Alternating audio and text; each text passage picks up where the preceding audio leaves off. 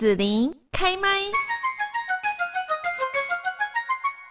那么今天呢，我们在节目哦，要带着大家踏入一个奇妙无限的世界哦。这是一个充满动物感知奥秘的世界，像我们有什么痛觉啊、热觉、听觉哈等等，甚至是什么回音、电觉、磁觉哦。哎，不晓得说大家怎么知道说哈这些动物呢，它是如何感知？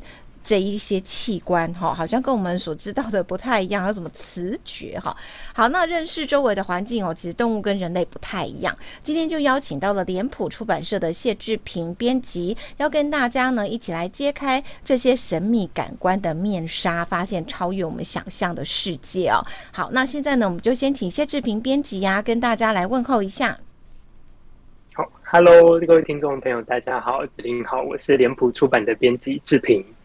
是，那这个脸谱这一本书，我觉得非常有趣哦。它叫做《无感之外的世界》。我们通常就是感官嘛，哈，就是会有呃呃听觉啊、触觉、视觉、哈味觉、嗅觉，这就五感嘛，对不对？可是呢，为什么是讲五感之外的世界？然后这本书哈，呃，最吸引志平你的是什么地方呢？对，呃，这本书其实是我们。前几年有出过的一本书叫做《我涌群像》的这本书的作者的新书。那这个作者其实呃，在美国算是非常知名的科普作家，他得过普利兹奖。然后他的这本新书就是我们今天要聊的这本《无感之外的世界》，其实有得到去年非常非常多的各大媒体的选书，像是《纽约时报》啦、《经济学人》啦、《卫报》啦、《时代》杂志等等的。然后他也有入围，就是去年奥巴马。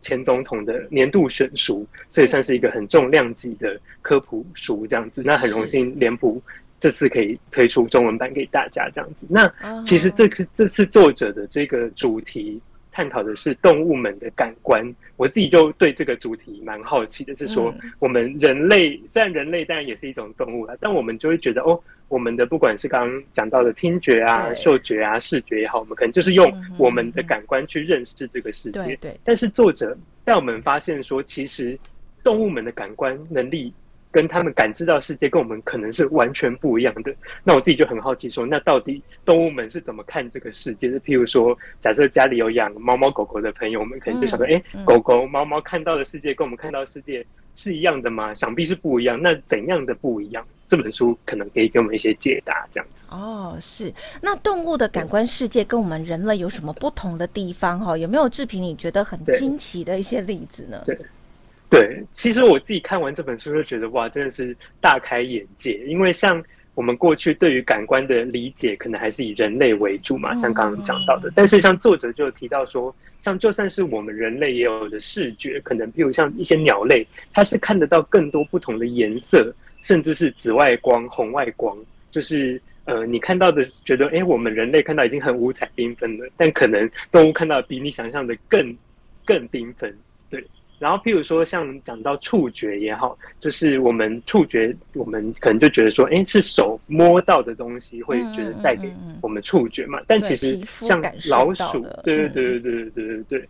像老鼠啊，或是像猫咪、狗狗，它们有触须。其实触须，大家过去都在想，哎，触须要做什么？其实触须对它来讲是一种触觉的感官、感官器官。所以，譬如说，他们在看一些动物，可能在那边好像摆动他们的触须，其实就跟我们人类像在黑暗中要用手去摸附近的环境，去认识环境，其实是一样的道理。就蛮特别的哦，对对对。然后除了像刚刚讲到视觉、触觉是我们人类也有的感官之外，其实动物还有一些我们可能没有的感官，譬如说像蝙蝠，他们会运用回音去感知这个周遭世界嘛。他们可能不是用耳朵听嘛？回音？对他们，呃，应该是他们的回音，他们是透过耳朵去接收，没错。但是他们的我们像人类就没办法透过回音去感知嘛，所以。哦，就是作就是作者在里面就有提到说，他可能就感知到，比如说距离啦，或是那个那个环境的状况，我们可能顶多就是哦有回音这样。对对对对对对，他们的耳朵、他们的听觉可能很像我们的视觉，等于他们是用去耳朵去看东西的那种感觉。对，然后另外说，我觉得书里面还提到很有趣，是说另外一个叫电觉，大家可能这个就很陌生，什么叫电觉？对。对，其实作者就有提到说，有一些鱼，像大家可能会知道什么电鳗呐、啊，就是鳗鱼的那个电鳗呐、啊，或是有一些发电会发电的鱼，它们发电其实不是为了要电人，而是说去透过发电去感知周遭的电场，去感知周围的环境，这个是电觉可能有的功用。然后最后一个我自己觉得很有趣，叫做磁觉。对，磁是那个磁铁的磁。我刚刚想说我没有看错，磁对对对，没有，是磁觉，是磁觉，没错。那磁觉我自己觉得很有趣，是说它其实它的能力是说可以感知地球的电磁场。所以因为大家人类我们要知道磁场，我们得要拿指南针嘛，哪边是南，哪边是北。但有一些动物，比如说像海龟，它们其实身体是天生内建。这样子的指南针，你可以想象说，它可能是呃天生就知道说，哎、欸，不用 Google Map，他们实际就是内建了 Google Map，他们知道说，哎、欸，他们接下来要往哪里去，然后甚至是说，因为像海龟不是会很就是巡游很很远的地方去产卵，然后再回到他们的出生地的那个。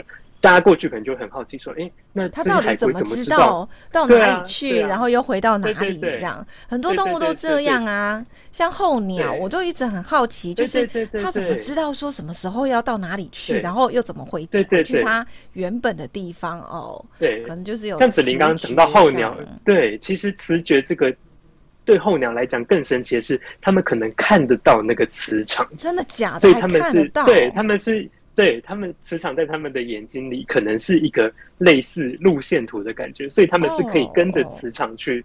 去移动的。所以他们虽然相隔很远，可能好几千公里，嗯，然后甚至他们一辈子都没去过的地方，但他们可以很精准的到达那个地方，可能就是靠磁觉。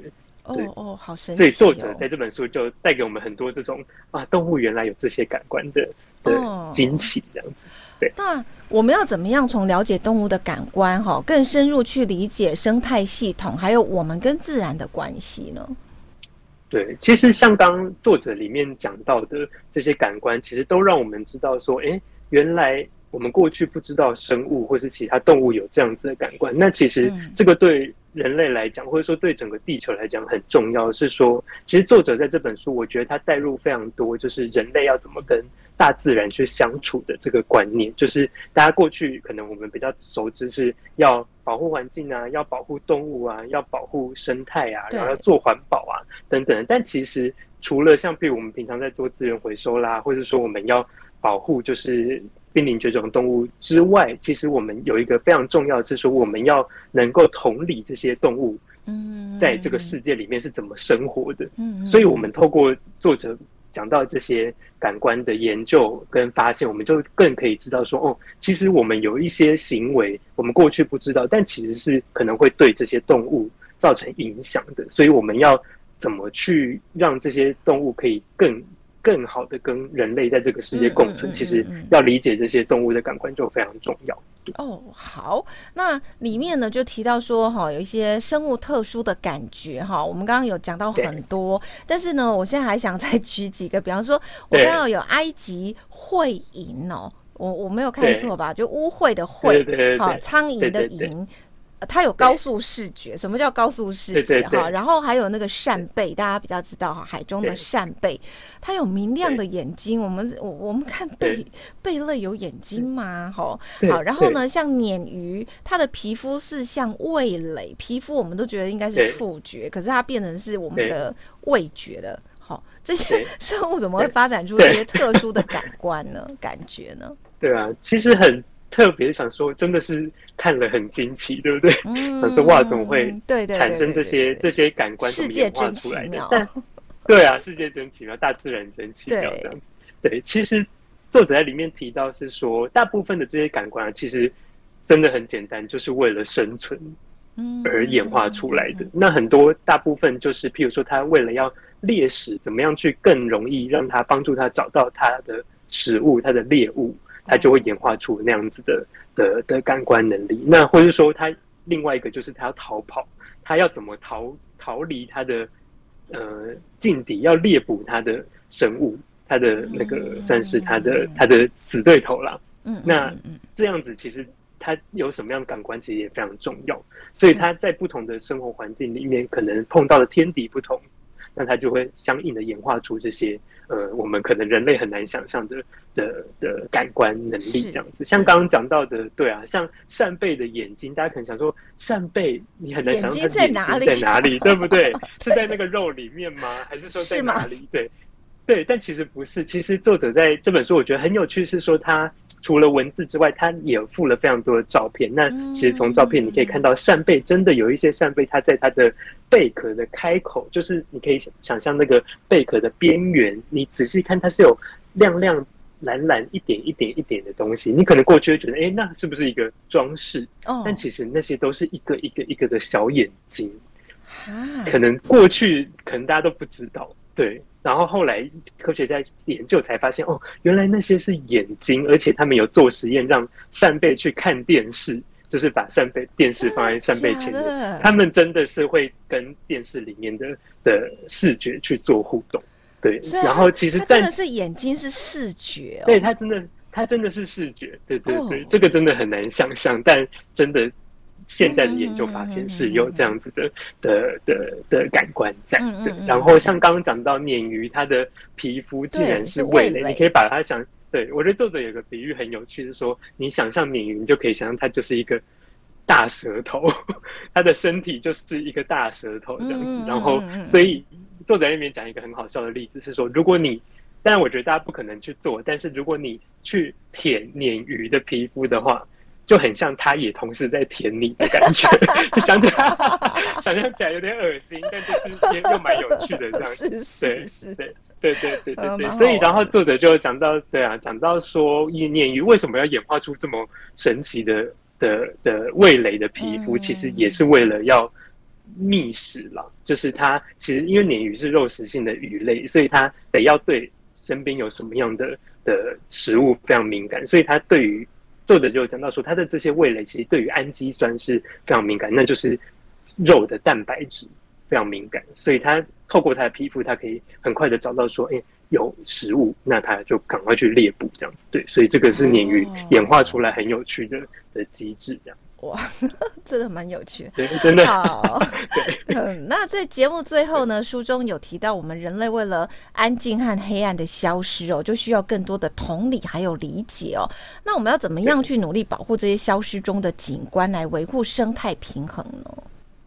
对，其实作者我觉得，像刚刚有讲到，我觉得作者真的是一个非常有环保意识，或者说希望人类要。跟这个地球永久永续共存的这个概念，在这个书里面，作者其实非常强调这一点。那其实最后这一部分，作者特别在讲的是说，人类那要怎么去跟这些动物和平共处，甚至是共好这样子。那其实里面就举了一些例子啦，比如说大家现在会觉得，哎，LED 灯，大家想到 LED 灯，觉得哇，又省电，那又又亮，又可以使用的寿命又很长，其实是大家觉得，哎，是一个非常环保的发明。但其实，在 LED 灯环保的这个省电的背后，其实有另外一个隐忧，是说，其实 LED 灯散发出的这种光线，跟我们过去的一般传统的灯，其实比起来，它的灯的亮度跟它的波长，其实更可能影响到，譬如说，呃，一些夜行性的动物，譬如说一些鸟类啦，或是一些就是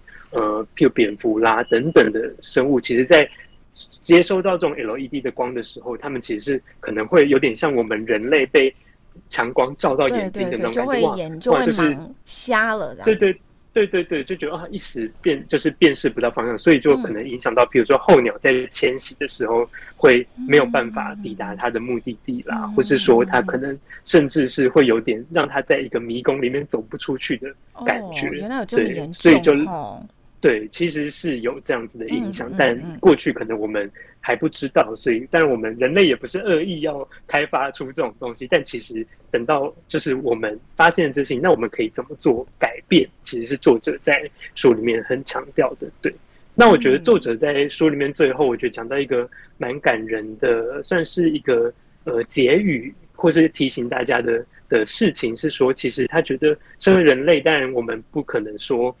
做到百分之百完美，但其实我们有个很可贵的一件事情，是我们人类是有好奇心的。像我们现在可能会对动物们有什么样的感官是好奇的，然后我们也会去主动去想要理解他们的感受。其实这个是作为人类很难能可贵的一点。那所以就算是我们没有办法做到百分之百完美，但其实透过像这样的观察啦、这样的研究啦，然后还有各种好奇心跟想象力，其实我们是可以同理这些动物的。那我们因为拥有这样子的。